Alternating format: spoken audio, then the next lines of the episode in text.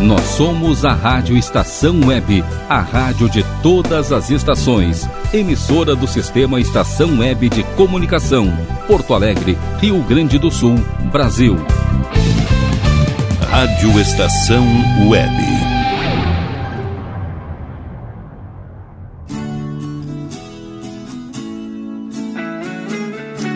Verdades Latinas.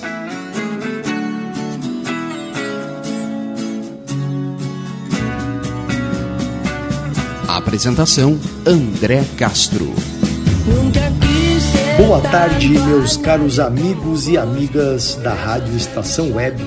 Aqui com vocês, André Castro, nessa quinta-feira, sempre às 16h30, o Verdades Latinas. Um prazer, prazer enorme estar aqui com vocês. Sabem que tão importante quanto o nosso destino é quem nos acompanha. E vocês são a melhor companhia.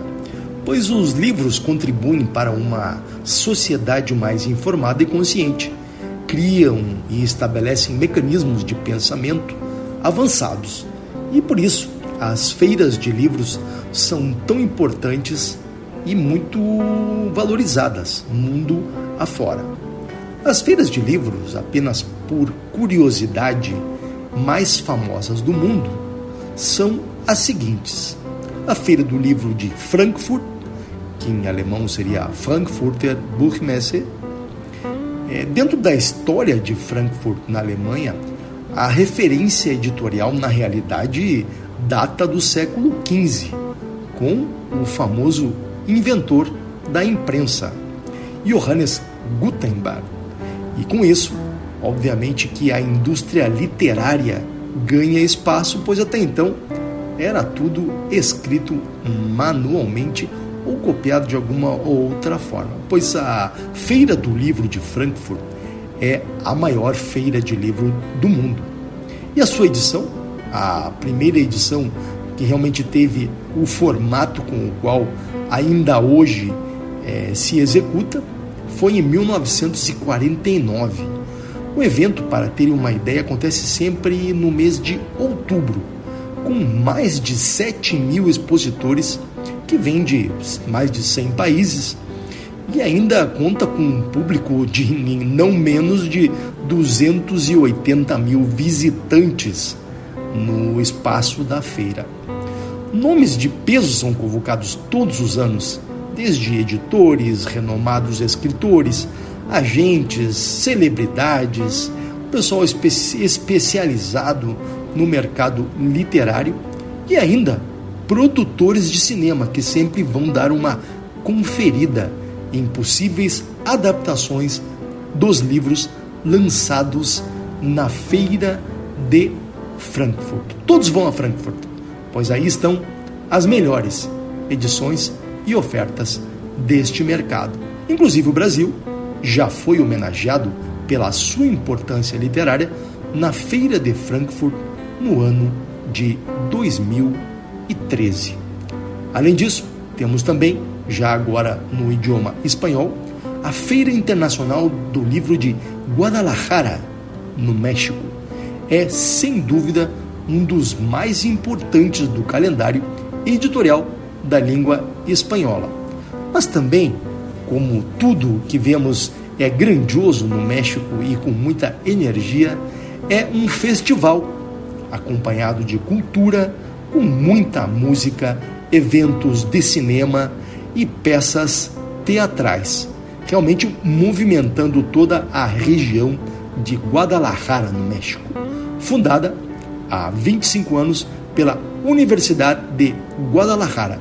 É o ponto de encontro de muitos escritores de diferentes línguas, na verdade, pois todos comparecem a Guadalajara, onde a ênfase é na língua espanhola, mas não só, e muita gente aparece para visitar a famosa feira de, de livros de Guadalajara. Temos ainda a Feira Internacional do Livro de Madrid. Essa sim, na Espanha, muito forte, muito importante, que se transformou ao longo do tempo numa das mais importantes plataformas da indústria editorial na linguagem espanhola.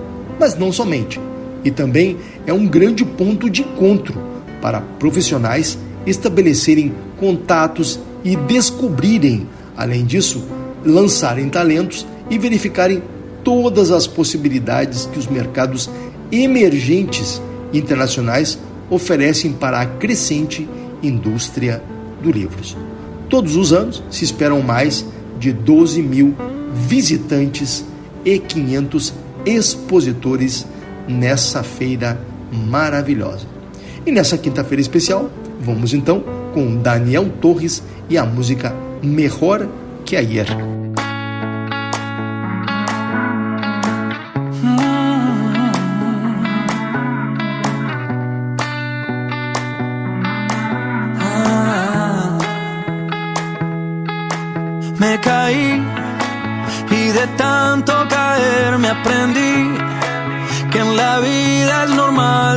Que no siempre se puede ganar. Oh no, y es así. Aprendemos por amar y sufrir, pero me levanté y no le pienso bajar y conté un, dos, tres para volver a empezar. Yo no me rendiré. No, no, hoy soy mejor que ayer.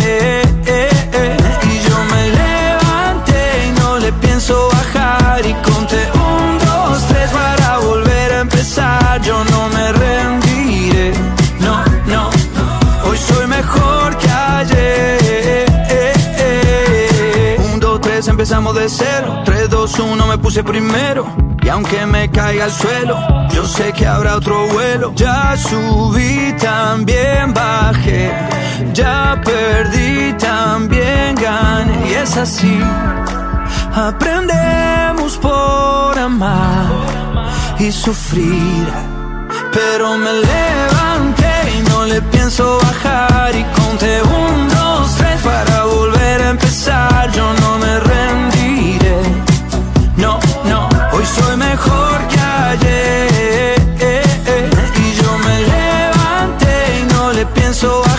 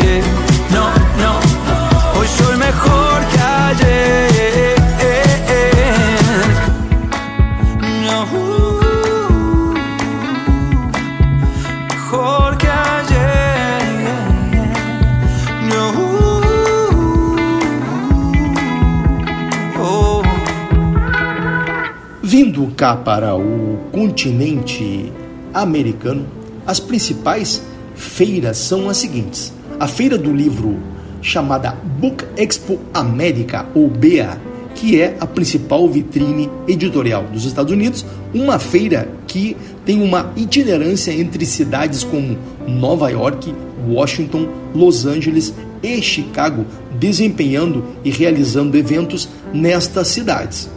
Independente da cidade na qual é realizada, a BEA é uma parada obrigatória. Também é muito caracterizada pela presença das celebridades de Hollywood, que a cada ano vão para lá para distribuir seus autógrafos, atender os seus fãs e até aquele público que faz realmente grandes filas para conseguir uma foto e um autógrafo daqueles famosos. A Feira Internacional do Livro de Santiago é outra expressão muito importante na América Latina. É, na verdade, o evento cultural mais importante do Chile. Tanto é que dura nada menos do que 17 dias e é realizada num grande salão do Centro Cultural de la Estación Mapocho. Aliás, Mapocho é o nome do rio que cruza também a, a cidade de Santiago do Chile. Localizada na área central da capital, era a antiga e charmosa estação que mantém o mesmo nome e abre as suas portas para celebrar a Feira Internacional do Livro, num país que se orgulha de ter nada menos do que dois prêmios Nobel de Literatura. A primeira edição da feira ocorreu em 1980. E lembrando que em 10 de dezembro de 1945, a poeta Gabriela Mistral converteu-se na primeira pessoa latino-americana a receber o Prêmio Nobel de Literatura. Olha que importante isso. Além disso, ela é uma das 17 mulheres que receberam este reconhecimento, enquanto que o número de homens chega a 98. Então, passaram-se 26 anos após Gabriela ter recebido seu prêmio Nobel para que um outro chileno voltasse a ter nas mãos um outro prêmio Nobel. E ele foi ninguém menos do que o poeta Pablo Neruda, que em 1971 também recebeu o Prêmio Nobel de Literatura. Temos ainda a Feira do Livro de Buenos Aires, que é uma das maiores é, feiras da América Latina. Dura não menos do que três semanas, uma feira com grandes eventos concomitantes.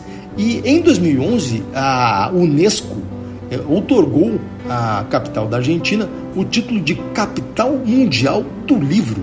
E olha, que os seus nossos irmãos, ainda que tenham esse grande espaço literário, pesos pesados como Jorge Luiz Borges e Júlio Cortázar não foram ainda contemplados com o prêmio máximo da literatura que é o Nobel. Mas, com certeza, muito tempo e potencial para isso nossos irmãos também têm.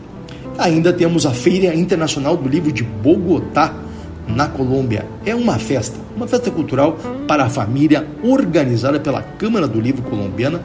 E já sabem, eles têm realmente muitos representantes importantes na literatura mundial, mas claro, inclusive já falamos aqui, o seu Nobel de Literatura foi para Gabriel Garcia Marques, esse inesquecível e realmente muito importante para todos nós latino-americanos, representante das letras com suas obras fantásticas. Temos também a Feira Internacional do Livro de Miami, que desde 1984, no mês de novembro, é realizada nos Estados Unidos, com uma forte presença de autores e editoras da língua espanhola. Acontece no Miami Dade College, que, em parceria com o Florida Center for the Literary Arts, a Miami Book se constitui num evento de grande importância e este ano agora em novembro, ocorrerá também com importantes autores latino-americanos fazendo o seu lançamento para esse enorme eh, mercado literário que é o dos Estados Unidos. Muito bem, vamos com música por aqui e Cani Garcia, te lo agradeço. Quisiera volver a ser la misma de siempre y quisiera pensar que no he cambiado en nada y es mentira. Tú me jodiste la vida me perdí por tanto tiempo. Me encontré y ya no me suelto. Hoy quiero gritarle a cuatro vientos. Te lo agradezco. Hiciste lo que más me convenía.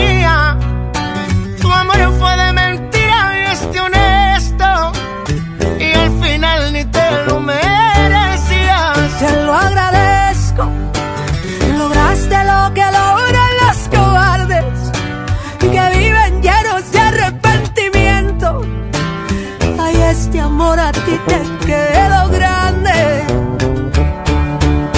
No pienso ni dedicarte ni una rola de despecho. Yo quise mejor echarle limón y sal a este pecho y la herida se borró como sabía. Te lo agradezco. Hiciste lo que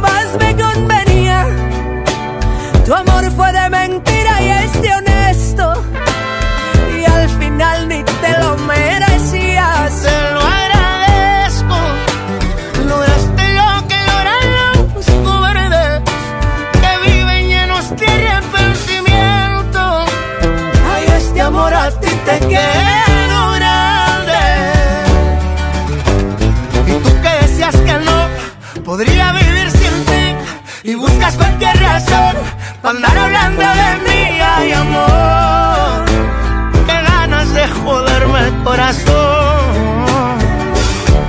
Y te lo agradezco.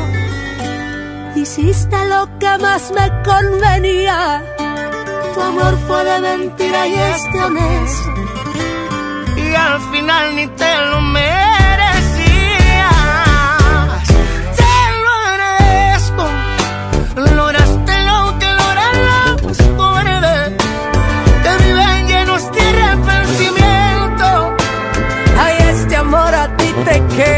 Grande.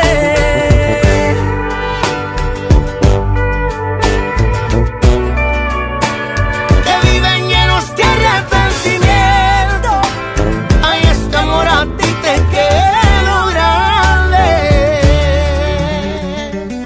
Ay, a ti te madre. Importante destacar que alguns escritores latino-americanos de origem em povos indígenas representam muito as suas culturas através dos livros. Alguns deles são, por exemplo, da Guatemala, a Negma Coy, que é uma escritora, além de escritora, pintora e atriz, e também professora Maya Cachiquel, de Guatemala, uma língua muito específica. Escreve em Maya Cachiquel, espanhol e ainda em grifos maias, trazendo uma riqueza cultural especial para suas obras. Publicou coleções de poesias no México e na América Central e é muito conhecida através das suas últimas obras Soy um Buô, de 2016, e Lienços de Herência, de 2017, sendo publicado este último em El Salvador. Também A Orillas del Fuego, de 2017, na Costa Rica, e ainda Guardianes de los Caminos. Realmente, a escritora Negma Coy trabalha junto às cooperativas de sua comunidade. Escritores de Comalapa, Movimento de Artistas Maias Rucucs e Arte de Comalapa. Participou em nível nacional e internacional, premiada em muitos festivais de arte e poesia. Também temos a Leonel Lienlaf, do Chile, que elabora os seus textos em Mapudungun oral, ou seja, uma escrita, um, uma, um idioma que foi ensinado a ele por sua avó e foi editado e trabalhado por ele em obras como Se ha despertado el ave de mi coração, com apoio inclusive do famoso Raul Zurita. Neste livro, que se fala Mapuche, se expressa a sua rebeldia pela situação de marginalidade, injustiça e algumas questões que o seu povo original sofre e se esforça para recuperar essas vivências ancestrais, podendo assim, através da sua palavra, tendo a certeza que o poder dessa expressão literária chega ao fundo dos corações. Recomendamos de Leonel Lienlaf, La Luz Cai Vertical. Também temos Gene Murui Andoque, de Colômbia, mais conhecida como Guiche. Iti é muito conhecida no, no, no panorama, no, no, cenário literário da Colômbia e sua origem é Andoque Huitoto. Nasceu no porto de Santander, na região do Amazonas colombiano, e pertence a, a, a não é a tribo, mas a comunidade indígena de Aduti, que fica é, próximo ao rio Guacamayas, que é um afluente do rio Caquetá, na Colômbia. Dite conhece muitos dialetos Minica e Nipode, da sua língua Uitoto e também da língua Andoque. Possui conhecimentos tradicionais como cerâmica e outros trabalhos manuais, além de especiais atenção às questões da alimentação. Comecei, começou a escrever inspirada nas histórias que ela ouvia, onde os povos contavam durante as reuniões tradicionais noturnas e que no juntar das famílias em casa, como por exemplo de Oscar Romano, diziam: não é só a palavra, é o que a gente faz no dia a dia, o que se transmite através da literatura. Recomendamos de Gite versos del Sal. E temos ainda a Irma Pinheda, Irma Pinheda Santiago, que é originária de Juchitán, Oaxaca, é um estado do México, poeta, poeta, ensaísta e tradutora de livros do Binizá, que seria uh, um tipo de dialeto falado na sua região. Na sua trajetória, a escritora é, tem mais de 12 livros bilíngues, que são é, a tradução e a expressão, além da sua língua, para o espanhol. E é muito especializada também em livros para crianças. Em 2020, da importância da sua obra literária, ela foi escolhida para representar a voz dos povos indígenas de toda a Latinoamérica e Caribe, no Fórum Permanente, que é organizado pela ONU no período de 2020 a 2022. Então aí os, alguns escritores originários que defendem as suas culturas e nos trazem essa riqueza dos povos é, para que possamos compreendê-los então através dos livros. E vamos lá com música da América Latina, Cristian Nodal, Por el resto de tu vida.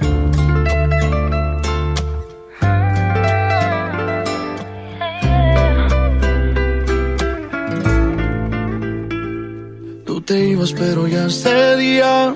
Y otra noche más que fuiste mía. Ahora, ¿qué hacemos? Si esto va en serio. Hago todo para que tú sonrías. Y esas cosas no parecen mías. No sé qué es esto.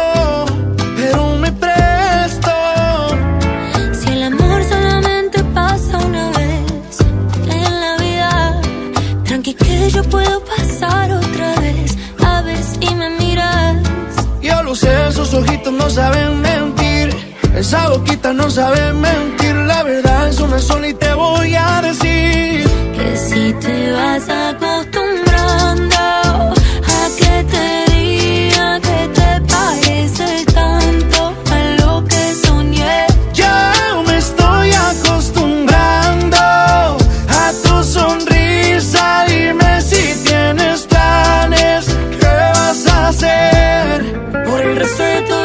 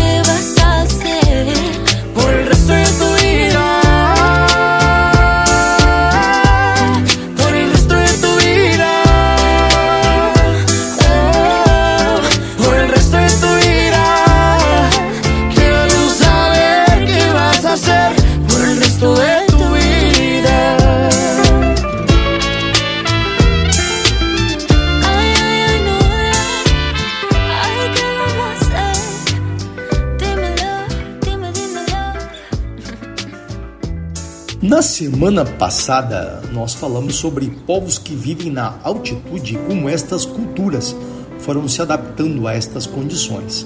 Em La Rinconada, esta cidade que está a 5.100 metros de altitude, na margem norte do lago Titicaca, na seção dos Andes peruanos, conhecida como Cordilheira Apolo Bamba. Realmente, desde que se descobriu ouro por ali, nesta localidade, muitos trabalhadores da província de Puno, no Peru, e de outros lugares também migraram para a localidade com o sonho de enriquecer rapidamente, sendo que ninguém esperaria que uma localidade, estando a 5.100 metros de altitude, estaria sendo povoada rapidamente. Muitos aventureiros e a cidade cresceu desordenadamente. Com a alta do preço nos últimos anos do, do ouro, La Riconada superou os 50 mil habitantes num espaço muito pequeno, portanto, carece de toda a estrutura para que possa proporcionar qualquer bem-estar aos seus moradores, que de fato não tem. A vida já não é fácil a 5 mil metros de altitude. Pior ainda é dentro dos túneis de uma mina, onde o ar não apenas é rarefeito, mas também extremamente contaminado. À noite, para dificultar um pouquinho mais as coisas, a temperatura pode cair abaixo de 25 graus Celsius negativos. Bem, a náusea resultante da atividade física é claro que castiga a quem vive na montanha e o seu corpo e a sua mente sofrem. Muito bem, são detalhes de lugares específicos do nosso planeta. Aqui está La Rinconada aqui mesmo, no vizinho Peru. E vamos escutar agora com Yuridia e que tal se funciona?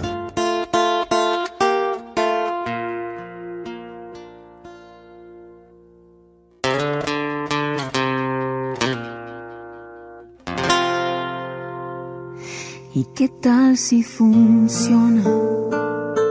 No perdemos nada. ¿Qué tal si te arriesgas y soy la persona que tanto esperabas? ¿Qué tal si lo tuyo se vuelve lo nuestro? ¿Qué tal si mejor nos quitamos la vida con un par de besos? ¿Por qué no intentarlo? Si los dos queremos si funciona y nos sonríe el amor? Si vale la pena, por mí no hay problema dar el corazón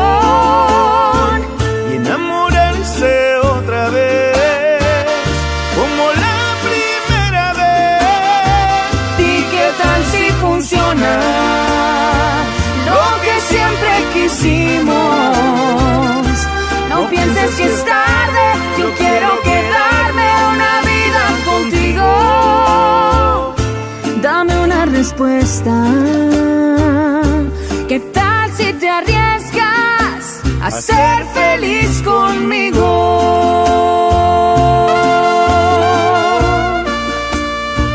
Qué honor que estemos juntos otra vez. Es un placer para nosotros coincidir contigo de nueva cuenta, Yolidia. Y las que faltan. Muchísimas gracias.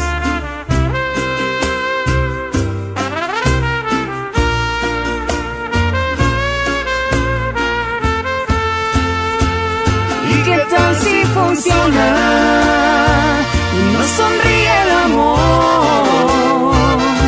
Si vale la pena, por mí no hay problema dar el corazón.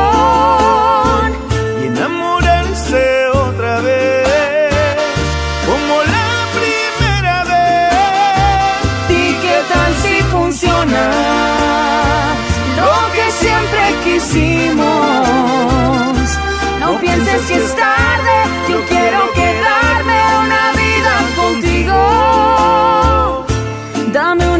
propuesta.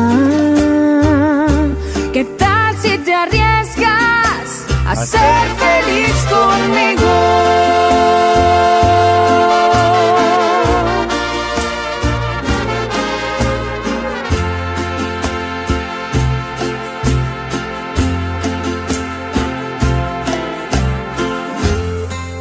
Pois falamos do Lago Titicaca e uma das coisas que mais chama a atenção sobre o Lago Titicaca são as ilhas flutuantes e também, claro, o mais importante, os seres humanos, as pessoas que lá vivem. São em torno de 4 a 5 mil pessoas que vivem em ilhas no meio do Lago Titicaca. Ah, no caso, a população dos Urus do Lago Titicaca é bastante intrigante e diferente de qualquer outra no mundo, pois os habitantes de Urus do Lago Titicaca também têm na sua tradição a história de que possuem o sangue escuro e por isso não sentem frio. Na verdade, apenas uma qualidade que eles têm de poderem, na realidade, enfrentar o frio de maneira tão valente. Essas ilhas são feitas de camadas de junco secas, que se chamam totoras, que são entrelaçadas uma com as outras e assim criam um grande poder de flutuação. As ilhas podem durar eh, ali até alguns casos 30 anos se estiverem bem preservadas. E quando os juncos chegam ao fundo do lago, novas camadas de junco têm que ser adicionadas. Um processo de reconstrução que necessita uma manutenção constante e é uma das principais tarefas diárias dos uros. As casas e os barcos dos habitantes são construídos da mesma maneira e usam essa técnica muito parecida. Também fazem muitos artesanatos que são apreciados pelos visitantes e turistas das ilhas. Eu, particularmente, já estive lá pessoalmente e é uma maravilha. A cada seis meses, muitos têm que trocar de casa, reconstruí-las, inclusive, para que possam adicionar outra camada de madeira e junco totora as suas residências flutuantes. Na ilha há uma escola tradicional, uma escola cristã, que são os principais eh, fontes de educação da ilha. Mas claro, quando as crianças ou os jovens começam a crescer, começam a buscar eh, outras alternativas de educação, geralmente deixam o lago e vão estudar na região de Puno, no Peru. E vamos escutar agora uma cúmbia para alegrar el coração. Los Ángeles Azules e Carlos Vives, Cúmbia del Coração.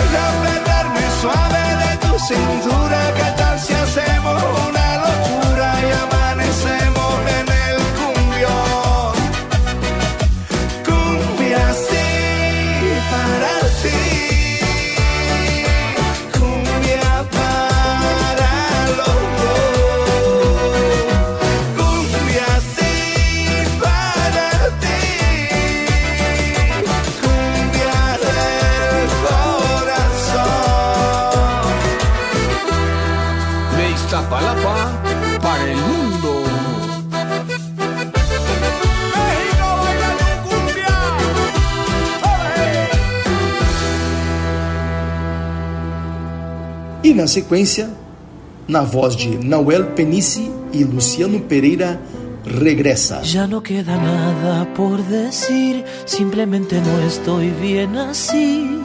Regresa, te pido amor, regresa.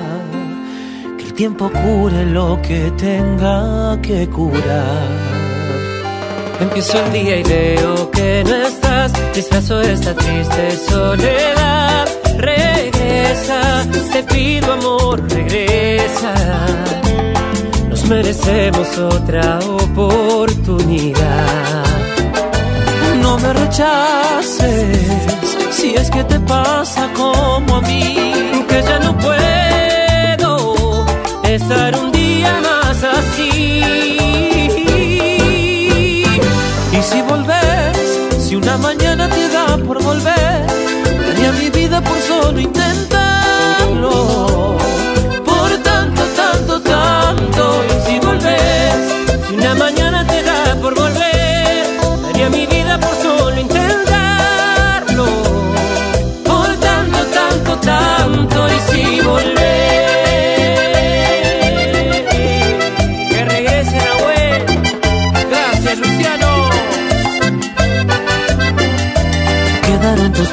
sin guardar, tus recuerdos sin poder borrar amor regresa. Sigo solo porque tengo esta ilusión. No me rechaces si es que te pasa como a mí, que ya no puedo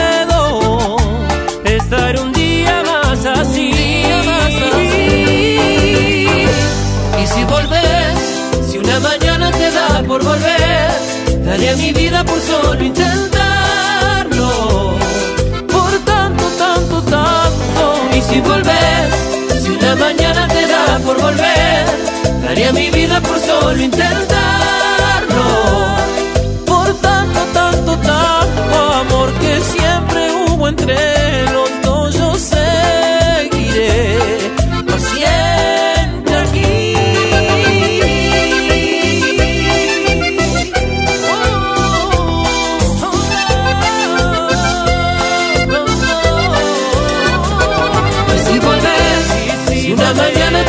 por volver. Daría mi vida por solo intentarlo. Por tanto, tanto, tanto. Y si volvés, si la mañana te da por volver.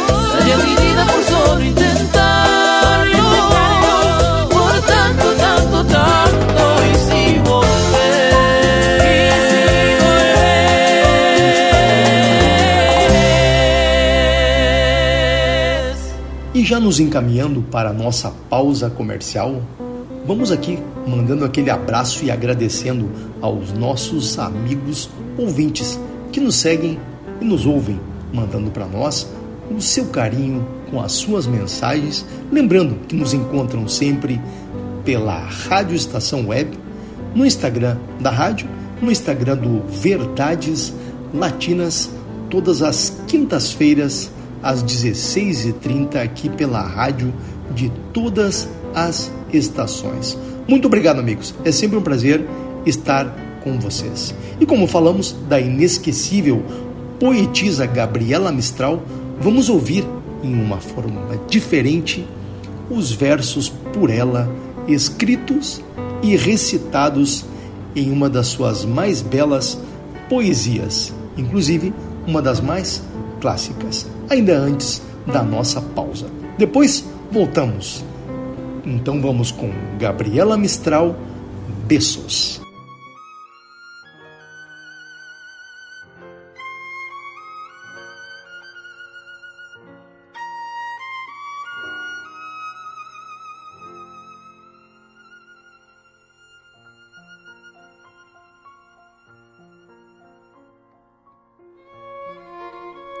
Hay besos que pronuncian por sí solos la sentencia de amor condenatoria. Hay besos que se dan con la mirada. Hay besos que se dan con la memoria. Hay besos silenciosos, besos nobles. Hay besos enigmáticos, sinceros. Hay besos que se dan solo las almas. Hay besos por prohibidos, verdaderos. Hay besos que calcinan y que hieren. Hay besos que arrebatan los sentidos. Hay besos misteriosos que han dejado mil sueños errantes y perdidos. Hay besos problemáticos que encierran una clave que nadie ha descifrado. Hay besos que engendran la tragedia. Cuántas rosas en broche han deshojado. Hay besos perfumados, besos tibios, que palpitan en íntimos anhelos. Hay besos que los labios dejan huellas, como un campo de sol entre dos hielos. Hay besos que parecen azucenas, por sublimes, ingenuos y por puros. Hay besos traicioneros y cobardes. Hay besos maldecidos y perjuros. Judas besa a Jesús y deja impresa en su rostro de Dios la felonía, mientras la Magdalena con sus besos fortifica piadosa su agonía. Desde entonces en los besos palpita el amor, la tradición y los dolores. En las bodas humanas se parecen a la brisa que juega con las flores. Hay besos que producen desvaríos, de amorosa pasión ardiente y loca. Tú los conoces bien, son besos míos, inventados por mí para tu boca. Besos de llama que en rastro impreso llevan los surcos de un amor vedado. Besos de tempestad, salvajes besos que solo nuestros labios han probado. ¿Te acuerdas del primero? Indefinible. Cubrió tu faz de cárdenos sonrojos y en los espasmos de emoción terrible llenáronse de lágrimas tus ojos. ¿Te acuerdas que una tarde en loco exceso te vi celoso imaginando agravíos. Te suspendí en mis brazos, vibró un beso. ¿Y qué viste después? Sangre en mis labios.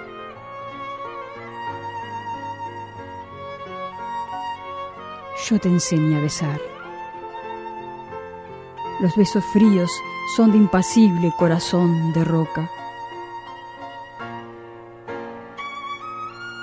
Yo te enseñé a besar con besos míos, inventados por mí, para tu boca.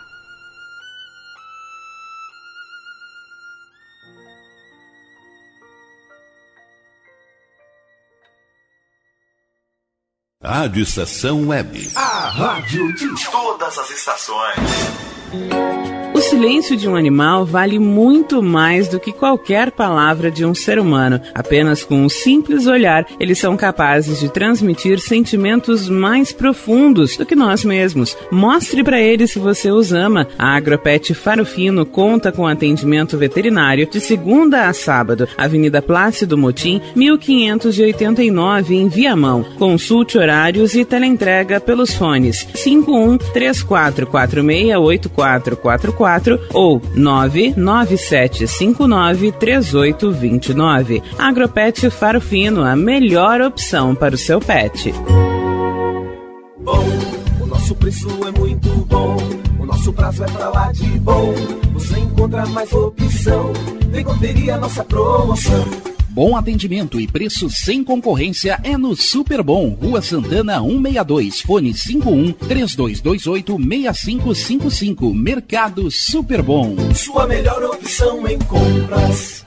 Aí, você já experimentou meu sorvete? Hum, é uma Bom sorvetes artesanais, leves, gostosos e saudáveis em vários sabores, sem gorduras e conservantes. Conheça também o sacolé gourmet com pedacinhos de fruta. Preços especiais para revenda. Ligue 51995940772. Venha provar o que é bom. Sorvete artesanal é do bom. Para construir do alicerce ao telhado, contrate quem entende do assunto. A DCJ Construções e Reformas trabalha com obras em geral, limpeza e pintura de telhados, além de venda e instalação de pedras naturais com mais de 100 variedades. Entre em contato e solicite orçamento sem compromisso. DCJ Construções e Reformas. Fone 51999892694. Uber Dogs e Cats, transporte de animais domésticos com motorista altamente treinado e especializado. Veículo climatizado para viagens e passeios. Leve seu pet para eventos, clínica veterinária e exposições com todo o conforto e carinho que ele merece. Fale com Mauro Sérgio pelo fone 51999577968. Uber Dogs e Cats precisou, chamou 5199957 7968. Rádio Estação Web. E tudo que falamos anteriormente sobre as feiras do livro, na verdade, faz alusão a este período prévio à nossa Feira do Livro de Porto Alegre, que ocorrerá a partir do dia 27 do 10 a 15 de novembro na Praça da Alfândega, em Porto Alegre. Na sequência, chamaremos alguém muito especial para falarmos sobre livros, experiências e culturas. Mas antes, vamos com Kika Edgar, Toda uma Vida.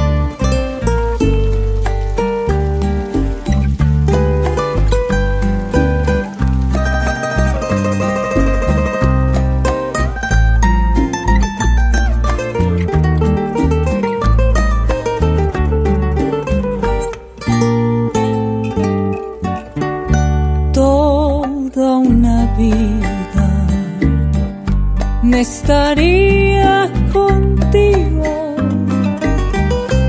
No me importa en qué forma, ni dónde, ni cómo, pero junto a ti toda una vida te estaría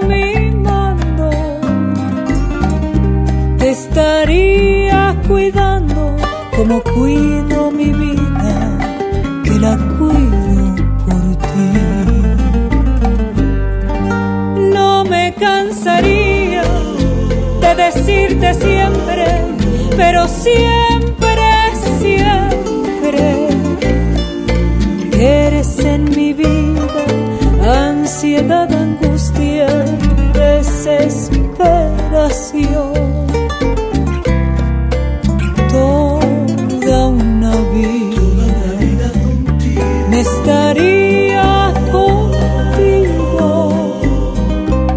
No me importa en qué forma, ni dónde, ni cómo,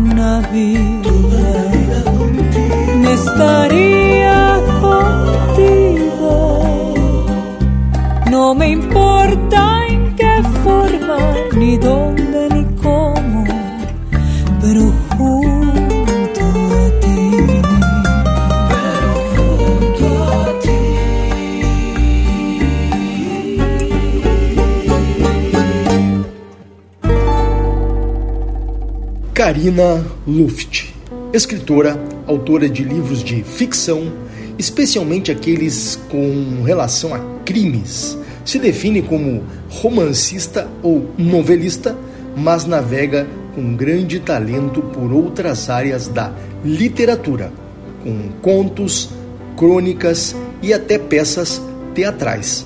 Adepta das narrativas longas, suspense, mistério e crimes são temas constantes nas suas empolgantes histórias. Natural de Montenegro, desenvolveu sua trajetória primeiramente na iniciativa privada, vindo a cumprir o seu sonho como escritora um pouco mais tarde. E já no seu primeiro livro, Fetiche, foi finalista do Prêmio Açorianos de Literatura em 2010 e teve seus direitos autorais, inclusive, concedidos para editoras europeias da Alemanha e Croácia, tendo o livro sido publicado na Alemanha, Áustria e Suíça. Competente profissional, estudiosa dos idiomas, viajante convicta, ganhou com seus contos o prêmio AMES, Jornal EBA, no primeiro lugar na categoria Conto. Lembrando, a AMES é a destacada Associação Montenegrina de Escritores. Karina, boa tarde, que satisfação tê-la aqui conosco no Verdades Latinas da Rádio Estação Web. Karina, como patrona de algumas edições de feiras de livros, conte para nós a tua experiência e aquilo que a gente deve ficar de olho ao visitar e explorar as feiras de livros. Boa tarde, André. Boa tarde aos nossos ouvintes. Obrigada pelo convite. Eu estou super feliz de participar dessa, dessa conversa, né? Dessa, de, de participar dessa, desse programa. É uma oportunidade realmente incrível e fico feliz também de, de compartilhar aí com os ouvintes e com os leitores um pouco da minha trajetória pela escrita criativa, um pouco da minha trajetória pela literatura gaúcha e também algumas experiências rápidas assim de viagens uh, de aventura, né? Voltadas ao esporte de aventura, viagens de aventura e tal. Então, muito obrigada. Agradeço aí de coração. Karina, e além dos teus livros, que outras obras indicarias como boas opções para serem buscadas durante a Feira do Livro de Porto Alegre?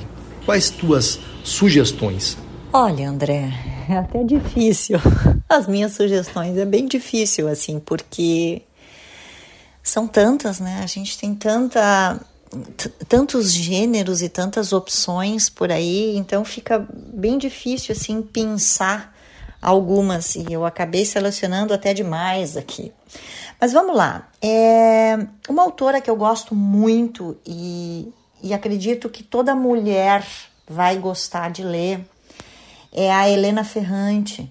Helena Ferrante é uma italiana, na verdade, ela ninguém conhece a Helena Ferrante, isso é um pseudônimo, não é? Mas ela mora em Nápoles. E ela escreve maravilhosamente bem. E um dos títulos, então, de Helena Ferrante que eu recomendo uh, para quem quiser procurar ser assertivo assim, num determinado título é Dias de Abandono ela publicou pela aqui no Brasil, né? Ela publica pela Biblioteca Azul, certo? Então vocês conseguem buscar, os ouvintes aí conseguem buscar ou pelo título, ou pelo autor, ou então pela editora. Mas qualquer livro de Helena Ferrante certamente vai agradar principalmente o público feminino. E aí, pegando o gancho aí das mulheres, tem uma escritora belga, ela é psicanalista, que se chama Jacqueline Hartmann. Ela publicou pela Dublinense, que é a mesma editora que eu publico aqui no Rio Grande do Sul, e ela tem um livro maravilhoso que se chama assim: Eu que nunca conheci os homens. É um romance distópico, mas muito bem escrito e que nos prende assim do início ao fim. Eu gosto bastante, recomendo. Então, eu que nunca conheci os homens da editora Dublinense e a Dublinense tem banca na Feira do Livro de Porto Alegre. Inclusive, não é porque é a minha editora, mas qualquer título da Dublinense é, é, recomendável. São todos livros maravilhosos, só que daí, claro, vai do gosto de cada um em buscar o gênero que mais se identifica. Certo. Aí já, então, aproveitando um outro autor que publicou pela Dublinense, é o Thomas King, e o livro dele que eu gostei demais é Indígenas de Férias. Ele é americano, Thomas King, mas ele narra uma viagem de férias dele com a esposa, quer dizer, da, da, do, do, protagonista, né, que não é ele, mas enfim, uh, com a esposa por Praga, né, pela República Tcheca e, e eles vão e, e, ele tem um humor uh, magnífico, assim. Então é divertida a leitura, ela é leve, ela é divertida, a gente vai rindo e para quem conhece Praga vai ser uma delícia, porque vai repassar pelos principais locais e vai nitidamente enxergar ali os pontos turísticos de Praga. Depois tem dois escritores britânicos que eu gosto muito. Um é o Ian McEwan, que já esteve inclusive em Porto Alegre numa conferência do Fronteiras do Pensamento. Eu tive a oportunidade de, de ouvi-lo. Qualquer livro do Ian McEwan vale muito, qualquer título. E aí tem também o David Lodge, que eu gosto bastante, ele publicou para a LPM aqui no Brasil, tem alguns livros dele, mas especialmente o Surdo Mundo. Também tem um, ele tem um humor refinado na escrita dele, conta a história de um homem de meia idade que começa a perder a, a audição e precisa colocar um aparelho auditivo e começa a ter vários conflitos sociais por conta daquela perda auditiva, mas ele é muito engraçado. Eu gosto bastante, assim, é uma leitura leve e, e ao mesmo tempo essas leituras que eu estou indicando, elas são leves, mas elas são boas literaturas, né? São bons livros com uma boa linguagem, livros muito bem feitos. Bom, depois, é, pegando aí então o gênero policial, a ficção de crimes, que é a minha paixão, que é sobre o que eu escrevo, e eu gosto muito de ler e é meu objeto de estudo, tem os livros do Ionesbo. Eu já li, eu acho que uns oito livros dele, e aí tem, posso citar vários, o Leopardo, o Morcego, Polícia, o Macbeth, Boneco de Neve, que inclusive agora vai pra, para o cinema.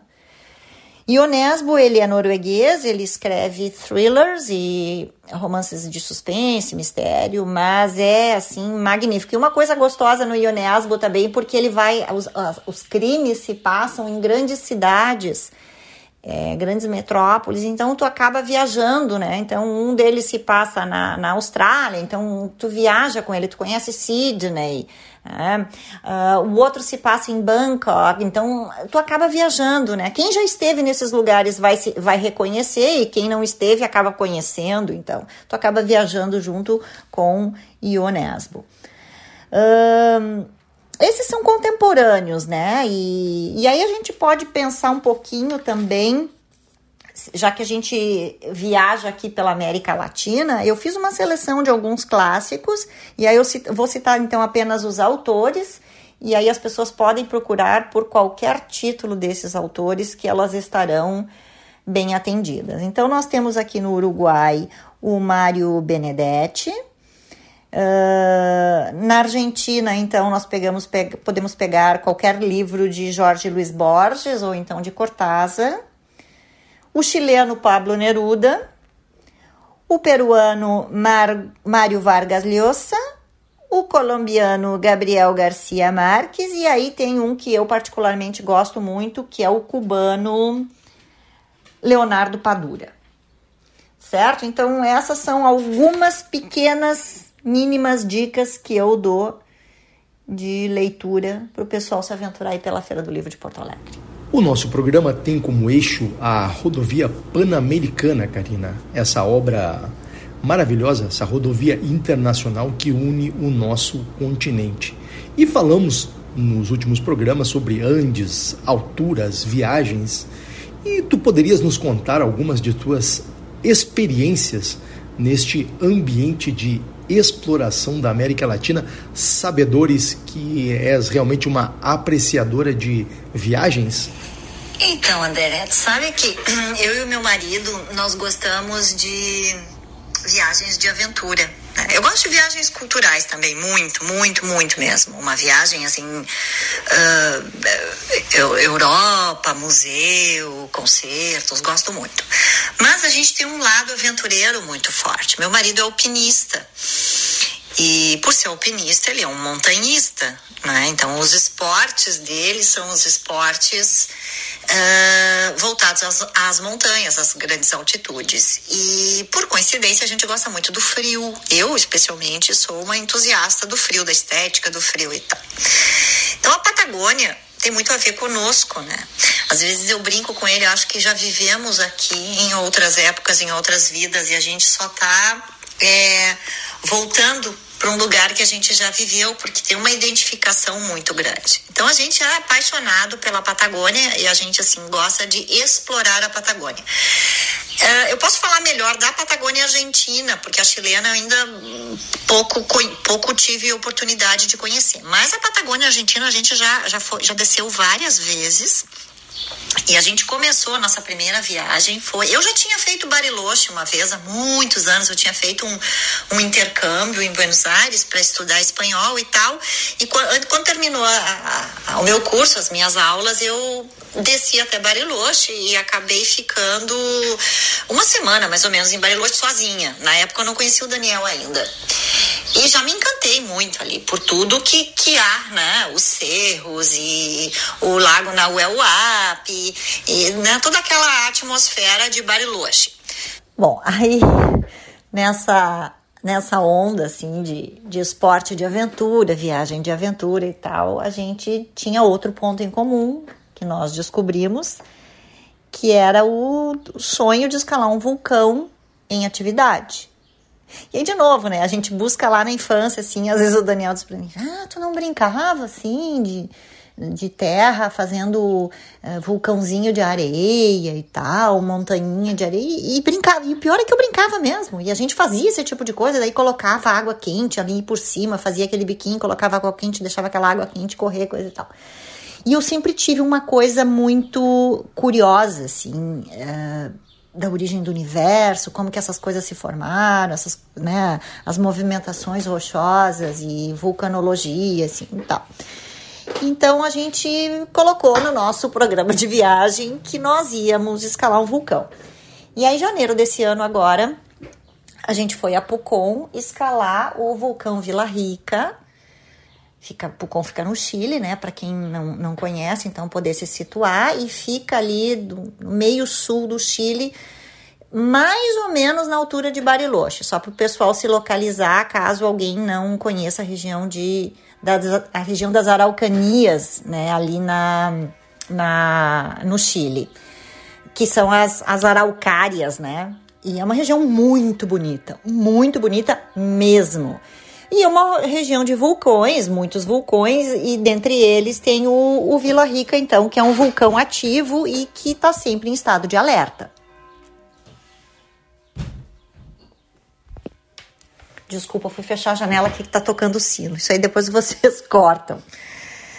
Uh, então a gente acabou uh, explorando aquela região vulcânica ali, mas a ideia era escalar o, o, o, o Vila Rica. Só que o Vila Rica, normalmente no verão, ele entra em estado de alerta, em, em estado ver, é, amarelo, né? ele, ele tem, há riscos de, de erupção muito mais no verão do que no inverno. Embora, segundo eles, o risco de, de uma tragédia é muito maior no inverno se ele entra em erupção do que no verão. Só que no verão ele dá mais indícios. E era janeiro aquilo e tal, então a gente não podia, infelizmente, chegar lá na cratera a gente tinha que ficar pelo menos mil metros abaixo. Mas mil metros, né, um quilômetro não é nada. Quando a gente chega lá e, e, e olhando pelas fotos, um quilômetro não é nada, porque tu, tu tá ali no topo. E aí a gente fez essa aventura e foi uma viagem longa, uma viagem de 24 horas, porque não tinha voo direto de Porto Alegre, então nós tivemos que fazer Porto Alegre, Guarulhos, Guarulhos, Santiago, aí Santiago, Temuco, Aí em Temuco pega-se uma van e anda-se mais uma hora e meia, duas horas para chegar em Pucon. foram 24 horas viajando para poder escalar o vulcão. Foi uma experiência incrível. Assim, uma coisa indescritível. A energia que tem naquele lugar e, e ver a, a, a chama, né? E, e, só que, claro, que ele é uma zona de risco, porque aí também, ali fomos com guia, né? Não, não me arriscaria aí com todos os EPIs necessários e também não me arriscaria escalar um vulcão só eu e o Daniel sozinhos e tal. Então a gente foi em guia, porque o que, que acontece? Tem alguns deslocamentos de rocha, porque como ele está em atividade, às vezes ele espelha alguma coisa e aquilo vem descendo.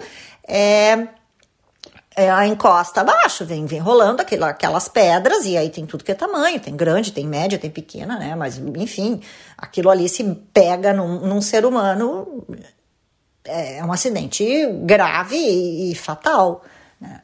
Então, existe uma técnica muito interessante que a gente vai indo em linha reta, vai subindo em zigue-zague, são, são aproximadamente 6 quilômetros em ascensão, né? Ele tem dois, ele tem dois mil metros, 2.800, né? Mas acaba, a gente acaba percorrendo 6 quilômetros de ascensão porque tu vai indo em zigue-zague por conta da inclinação dele. Não tem como subir em linha reta.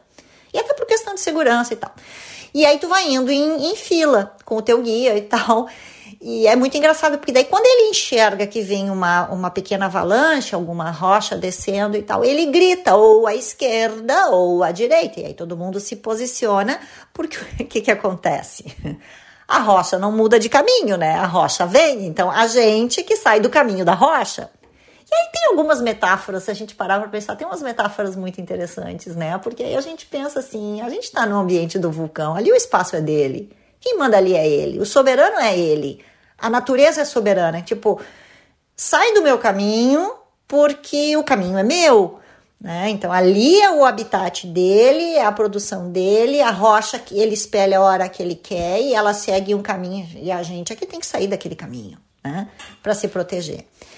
Eu fiquei com um pouco de medo, sim, né? Na hora que, que eu vi aquilo rolando, a velocidade que aquilo vem, eu fiquei com medo, fiquei, senti um pouco de receio e tal. A ascensão não é fácil, acho que tem que ter um bom preparo físico. Uh, a altitude em si, ela não, ela não, ela não prejudica, porque é só 2.800 metros, e a gente acaba sentindo o problema do ar rarefeito a partir de 3.000, acho, né? Não é nisso, mas assim, tem que ter um preparo físico bom, para poder conseguir fazer aquela caminhada em ascensão, né? E aí depois a gente fica lá em cima um tempo e, e desce de esquibunda. Aí vem uma a descida é uma coisa de brincadeira assim. Tem todo o equipamento para ir descendo pela neve, já escorregando. Então, mais da metade do vulcão a gente desce esquiando uh, com a bunda, né? Vai, vai no esquibunda, vai descendo. O que eu achei também de certa forma perigoso, porque tu tá descendo e atrás de ti pode vir uma pequena avalanche de rochas ou, né, algum, algum pedregulho rolando e te acertar. Então, uh, ali foi muita adrenalina, né? Foi muita adrenalina. E aí depois, no dia seguinte, a gente fez um outro passeio incrível que é é, visitar o vulcão à noite, porque daí à noite tu enxerga a chama, né? Então tu vai no pé do vulcão e aí é um passeio ecológico com, com fotografia noturna, isso tá tudo incluído também. E aí tu, observa os astros, tem toda uma questão, uma aula de astrologia ali também, porque é uma região em que a gente consegue ter uma, uma visão muito legal do espaço, né? Das estrelas e da Via Láctea como um todo e, e especialmente a chama do vulcão, porque ele fica mais potente à noite. Né? Então tem aquelas labaredas gigantescas, tu tá ali no, na base dele, no pé dele, e um frio muito forte e, e aquela luz intensa. Então, essa foi uma das experiências também uh, que eu posso relatar assim que foi muito, muito, muito legal. E por último, te perguntaríamos, é claro, em primeira mão, mas sem spoilers, quais são os teus próximos passos nesta viagem pela literatura que fazes com grande competência e talento? O que vem por aí, Karina? Conte para a gente. Sobre os meus projetos literários, é, já está com a editora o original de um novo livro, que é um relato de peregrinação que eu e o Daniel fizemos pelos caminhos de Caravaggio, na Serra Gaúcha. Eu tinha um sonho que era fazer Compostela quando eu tivesse quando eu tivesse nos meus 50 anos. Então eu já tinha colocado isso como meta de vida, vou fazer Compostela aos 50 anos. Só que os meus 50 anos aconteceram no meio da pandemia. E, e não era possível viajar, foi bem na, na, na parte mais crítica, né? Aeroportos fechados impossível de viajar. Aí depois, quando começou a normalizar e aeroportos estavam abertos, que a gente poderia tentar Compostela, nós desistimos por precaução. Eu disse, Daniel, e se a gente vai e fica doente? E se a gente pega esse vírus, porque até então ninguém estava vacinado ainda, né? Eu disse, a gente vai para lá e fica doente, daqui a pouco tem que se internar e a gente não sabe como é que esse vírus vai se comportar no corpo da gente, né? Pode não dar nada, como pode dar um, um problema sério, e aí a gente está num outro país, assim, Compostela não vai ser feito agora, vai ter um outro momento para Compostela. E aí nós fomos uma vez a Gramado e descobrimos, por acaso, os caminhos de Caravaggio.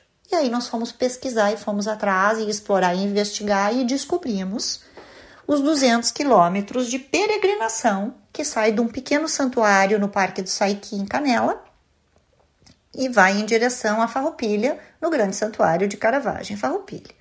Então sai de Canela, passa por Gramado, Nova Petrópolis, uma fatiazinha de Caxias do Sul e aí entra no município de Farroupilha. São 200 quilômetros de caminhada que a gente fez em 14 dias. Uh, e, esse, e essa experiência de 200 quilômetros de caminhada eu registrei num livro. Então, o livro já está com a editora, vai sair pela Edpuc, que é a editora da PUC.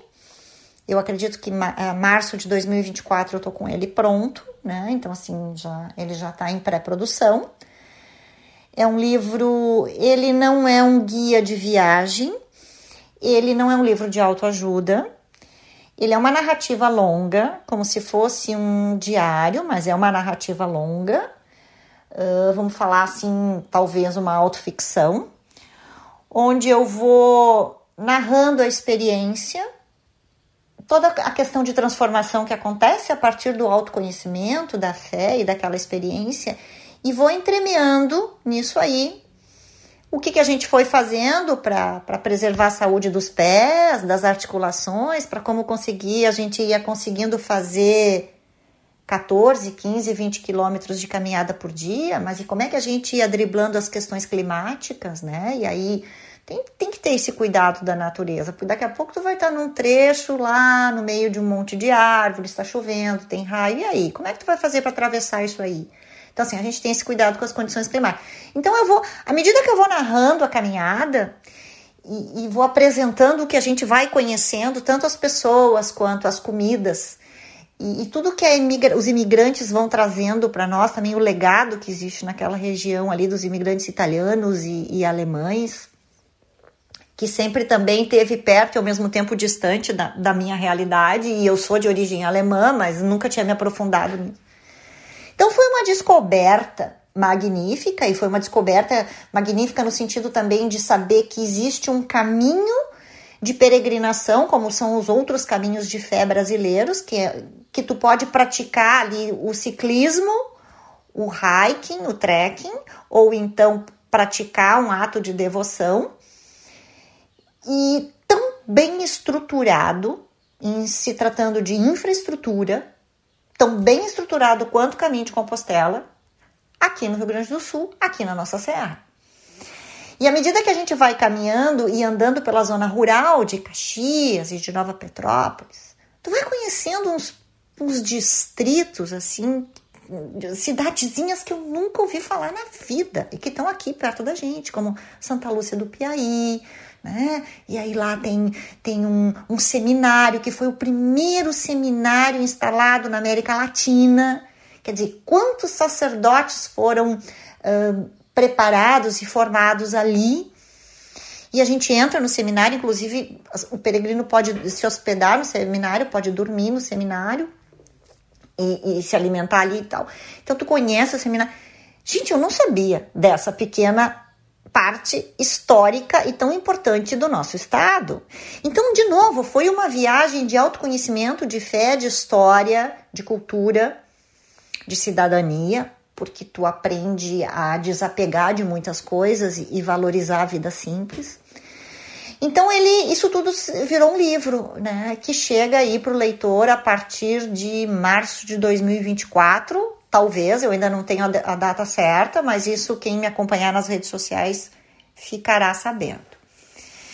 Em paralelo, eu o Fetiche e Verme são dois livros que me trouxeram bastante uh, alegria, assim, felicidade, mas eu, eu tinha que terminar a terceira parte dessa história, que é o desfecho, e ele, ele pedia, assim, os leitores pediam, eu mesma tinha esse compromisso comigo, então eu resolvi sentar e escrever o terceiro livro. Só que o terceiro livro, ele de certa forma estava destoando um pouco do primeiro e do segundo, porque tu vê, eu escrevi o fetiche, eu lancei em 2010, eu escrevi antes de 2010, agora a gente está uh, em 2023, quer dizer, em, vamos falar, 13, 14, vamos lá, 15 anos de escrita criativa e de estudo, muita coisa mudou dentro de mim, eu evoluí, melhorei e tal. Como não tinha mais, o fetiche está esgotado há muito tempo, o meu editor me fez uma proposta e disse: por que tu não reescreve fetiche, reescreve o verme Vamos colocar tudo na mesma linguagem e na mesma estética do terceiro romance e vamos trazer isso para o leitor tudo junto. A gente traz o inédito com a reimpressão, a, re, a reedição, na verdade nem é reimpressão, com a reedição dos dois primeiros. Eu topei o desafio, estou trabalhando nisso agora muito, eu tenho me dedicado assim cerca de seis a oito horas por dia à escrita desse, desses livros que eu não sei quando, que vai vir para o leitor, se eu vou conseguir trazer para final de 2024, talvez não, aí depende de uma série de outros fatores que, que fogem da minha alçada. E eu tenho um outro original pronto também, é um projeto que eu ainda não, não lancei e pretendo lançar, que é um livro de haikais. Eu gosto da poesia breve japonesa, eu gosto de escrever haikais e eu desenvolvi uma métrica específica e o haikai, ele é uma poesia voltada a questões da natureza. O haikai, origem, assim, raiz japonesa, ele, ele fala muito das questões de da natureza, né? Do sol, da primavera, do outono, essas relações, assim, com a natureza. Mas um amigo é, assim, escritor, mentor e tal, me lançou um desafio. Ele disse: Como tu é uma escritora, uma romancista de ficção de crimes, por que, que tu não faz haikais uh, que falam de crimes e de violência? E eu resolvi então escrever haikais que falam de exclusivamente da violência contra a mulher. Então são haikais uh, específicos, vai ser um livro de haikais específicos é, sobre as, as formas de violência contra a mulher. Esses são os meus projetos.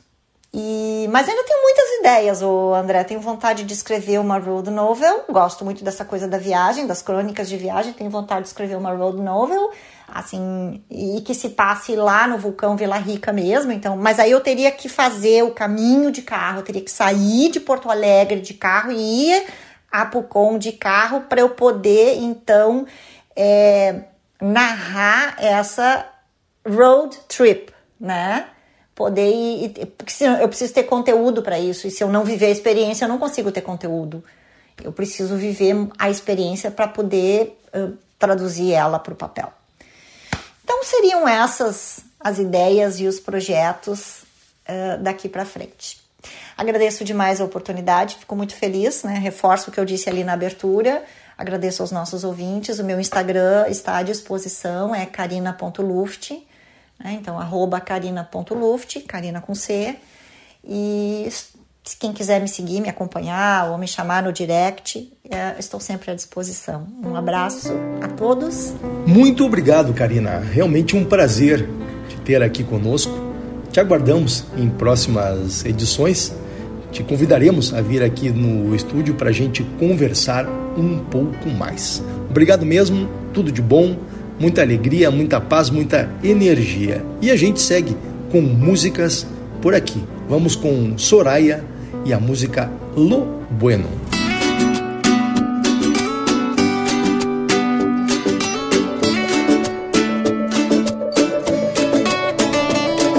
Hay veces que perdemos la sonrisa por andar con tanta prisa, de vivir nos olvidamos. A veces enredamos nuestra vida, cuando siempre la salida tenemos en las manos. Busca dónde guardar los miedos, echa a un los malos tiempos. Lo que pasó ya se pasó, ahora viene lo bueno.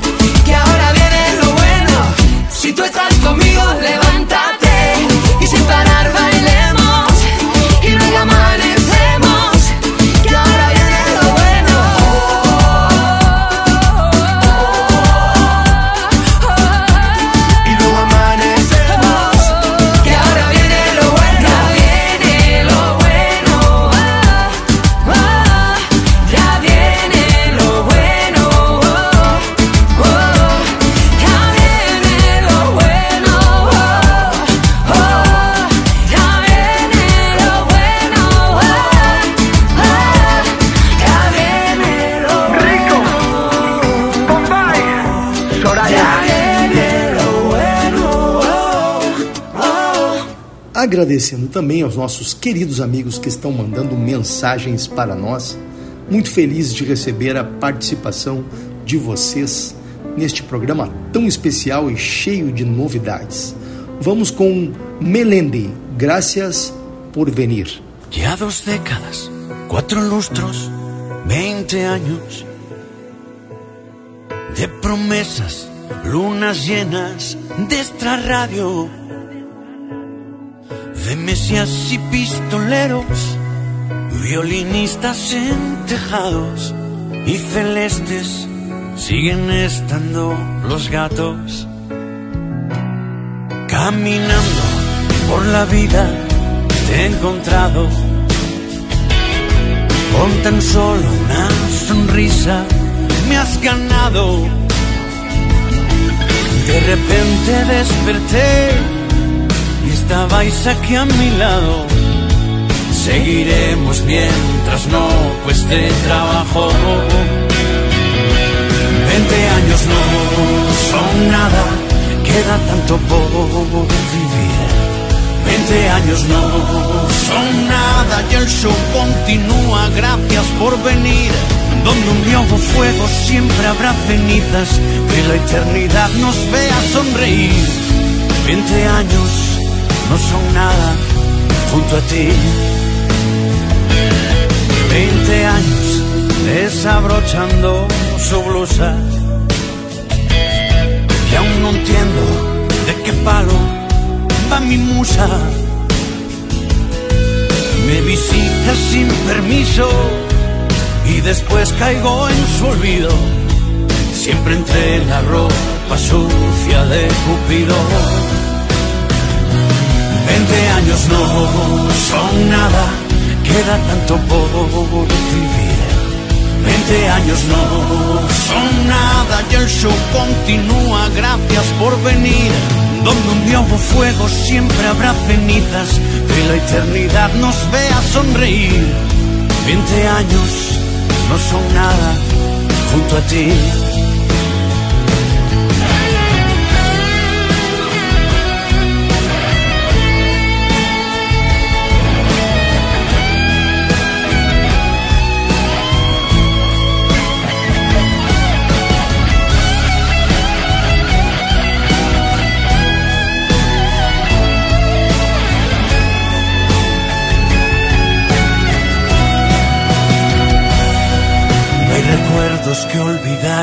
Yo todo me lo guardo. Y en los días que me llega la melancolía, veo en el cielo las estrellas que nos han dejado. Y hay algo que escapa toda comprensión, siguen vivas dentro de mi corazón. Veinte años no son nada queda tanto por vivir. Veinte años no son nada y el show continúa. Gracias por venir. Donde un nuevo fuego siempre habrá cenizas. Que la eternidad nos vea sonreír. Veinte años no son nada junto a ti. No hubo Grammys, pero entiende, con tu amor es suficiente mientras sigas a mi lado, que el cielo espere sentado. Y aunque hay poco en esta vida que me importe más que tú, ya me sigo siendo un cero en actitud. Pongo grandes, pero entiende, con tu amor es suficiente. Mientras sigas a mi lado, que el cielo espere sentado. No hubo dudas ni reproches, porque tú no eres un coche. Veinte años, veinte demandas y seguimos sin noticias de Holanda. E lembrando aos nossos amigos, com grande prazer, que o nosso eixo de trabalho é a obra da Rodovia Pan-Americana, esse trajeto de 30 mil quilômetros que une os nossos três subcontinentes, formando a nossa América, integrando não só comercialmente, mas culturalmente e socialmente os nossos países. Iniciada lá em Prudhoe Bay, no Alasca americano, termina no Ushuaia argentino pois isso foi então obra do Congresso americano, que em 1884 aprovou o investimento, e mais adiante todas as atenções se voltaram para a transformação do projeto que iniciou como uma possível ferrovia, para então passar a ser uma estrada, uma rodovia. Muito bem, alinhamos aí as nossas expectativas e hoje podemos fazer essa travessia é, intercontinental aqui na nossa América. E vamos escutar música. Vamos com Natália Lafourcade, Um Lugar correcto.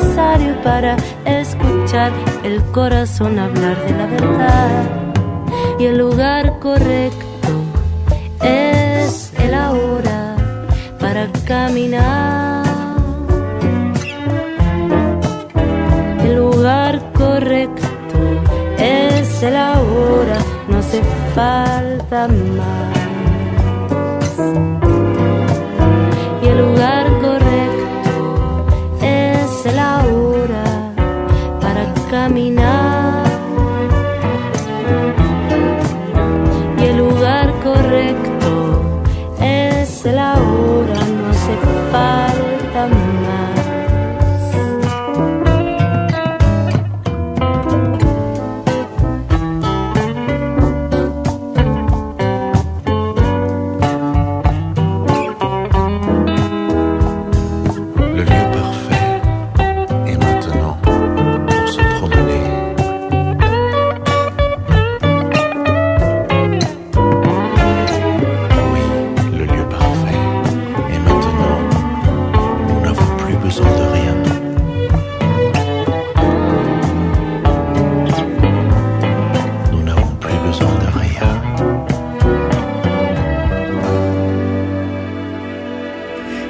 agora, Gloria Stefan nos traz essa linda canção que nos faz refletir. Oi!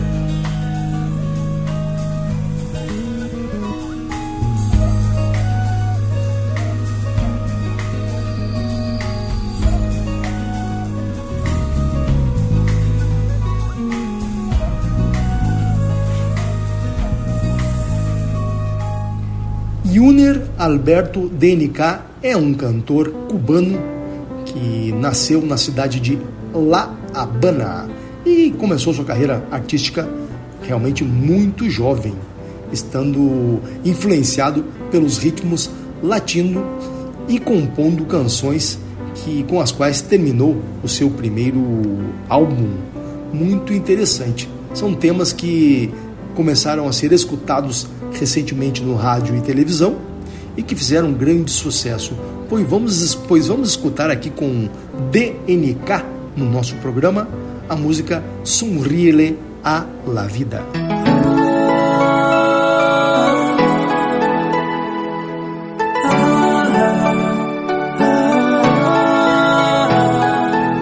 Hoy es el día donde tus sueños serán realidad. La vida te da otra oportunidad. Inténtalo y lo lograrás. Hoy quiero regalarte un rayito de luz, iluminarte el día, bebé. Voy a soplar esas nubes grises para que todo se vea bien. Pinta tu cielo de esperanza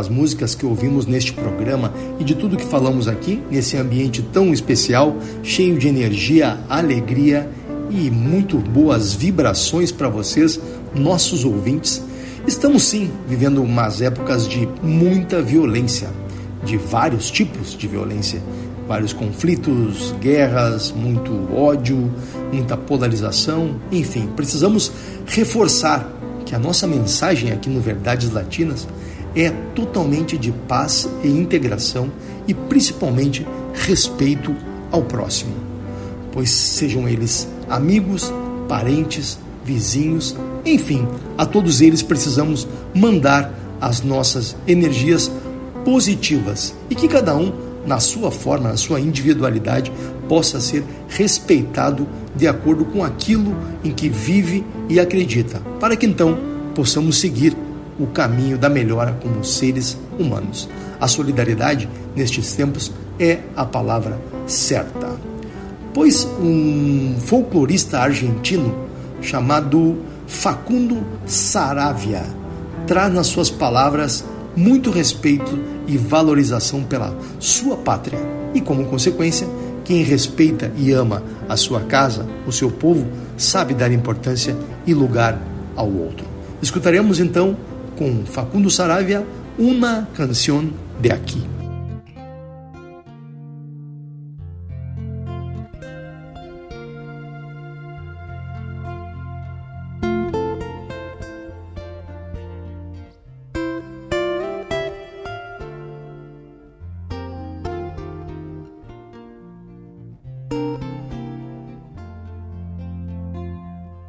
A mi país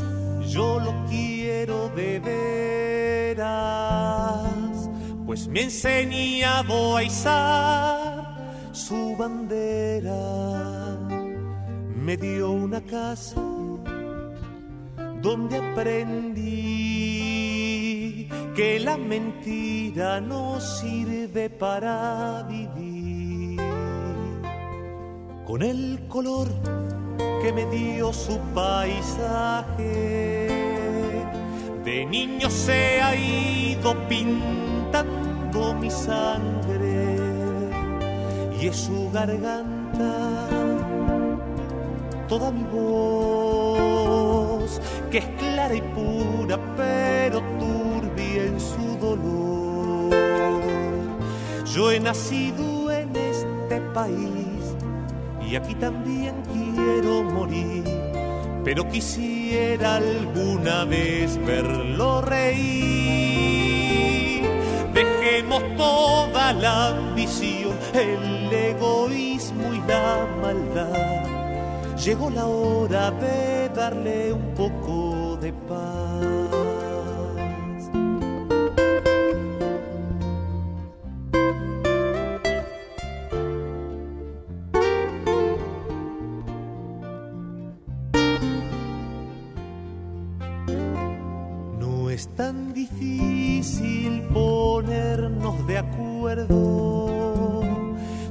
Hace falta saber que podemos dejar de lado el singular para brindarle una mano a los demás. Del interior yo quiero a mis paisanos que siempre dan sin pedir nada a cambio. Ellos cultivan su libertad y lo trabajan para ofrecernos el pan.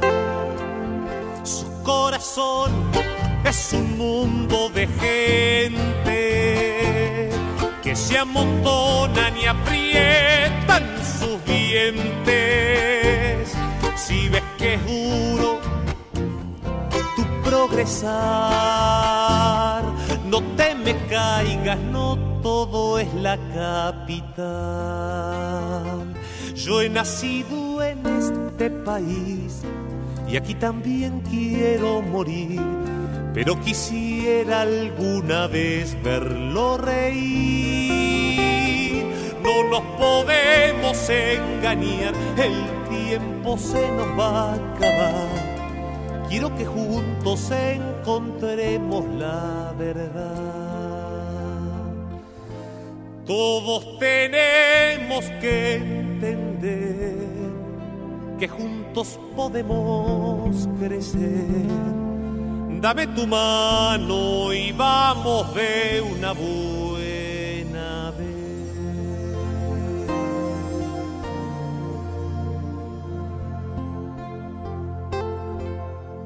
O grande poeta e escritor Nobel de Literatura Pablo Neruda nos deixa a seguinte mensagem para nossa reflexão, já caminho ao final do nosso programa.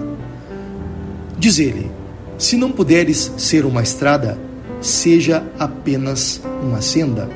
Se não puderes ser o sol, seja então uma estrela. Não é pelo tamanho que terás êxito ou fracasso, mas sendo o melhor ou dando o melhor naquilo que quiseres que sejas. Muito bem, Pablo Neruda, meus amigos. E vamos nos encaminhando para o final do programa. Muito obrigado, muitas graças. Um prazer estar aqui com vocês todas as quintas-feiras na Rádio Estação Web, às 16h30. Nos encontram no Spotify, podem nos achar também pelas mídias sociais. É sempre muito bom estar na companhia de vocês. Enfim, um grande abraço, uma boa semana e nos vemos na próxima quinta-feira. Encerramos com Maia, esta noite hay fiesta.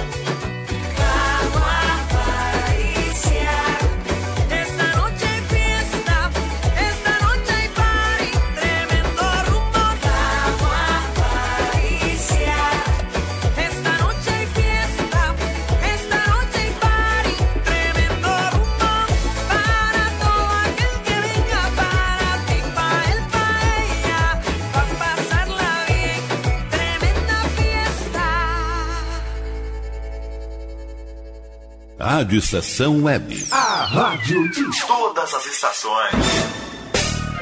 Lisa Fantasias. Venda, aluguel e confecção de fantasias do infantil ao adulto. Extremamente confortáveis, nas melhores cores e com os melhores modelos, feitos sob medida para agradar aos pequenos e encantar os adultos. Rua Duque de Caxias, 272 em Viamão. Atendimento em horário comercial. Ligue 5199880 7164 e surpreenda com Lisa Fantasias. DNB Gráfica e Marketing Digital. Tudo para divulgar seu produto ou serviço. Gerenciamento completo de redes sociais com pacote de artes personalizadas. E ainda banners, panfletos, cartão de visita, brindes, adesivos e muito mais. Entrega em até cinco dias úteis. Consulte condições. DNB Gráfica e Marketing Digital. Entre em contato e peça seu orçamento. 51994002711.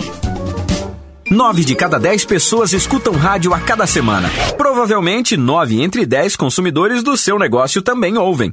Rádio é popular e o seu negócio também pode ser. É só anunciar. Quem quer novos consumidores precisa falar para todos. O rádio possibilita isso. Atinge o público de maneira geral e sem distinções. Quanto mais sua marca for ouvida, mais ela será memorizada. Seja sonoro, anuncie no rádio.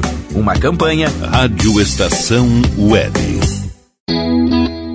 Você sabia que nossa emissora é líder de audiência no aplicativo Rádiosnet? Isso mesmo. Baixe agora o aplicativo de rádio mais leve e rápido para celulares e ouça nossa emissora em qualquer lugar do planeta. Radiosnet.com Ouça também nossa rádio no computador e no celular, através da CX Rádio. São mais de 30 mil rádios online do mundo todo. Com a CX Rádio, você pode salvar as suas rádios favoritas e ver as músicas que estão tocando no momento. O que você está esperando? Acesse já cxradio.com.br. Rádio Estação Web.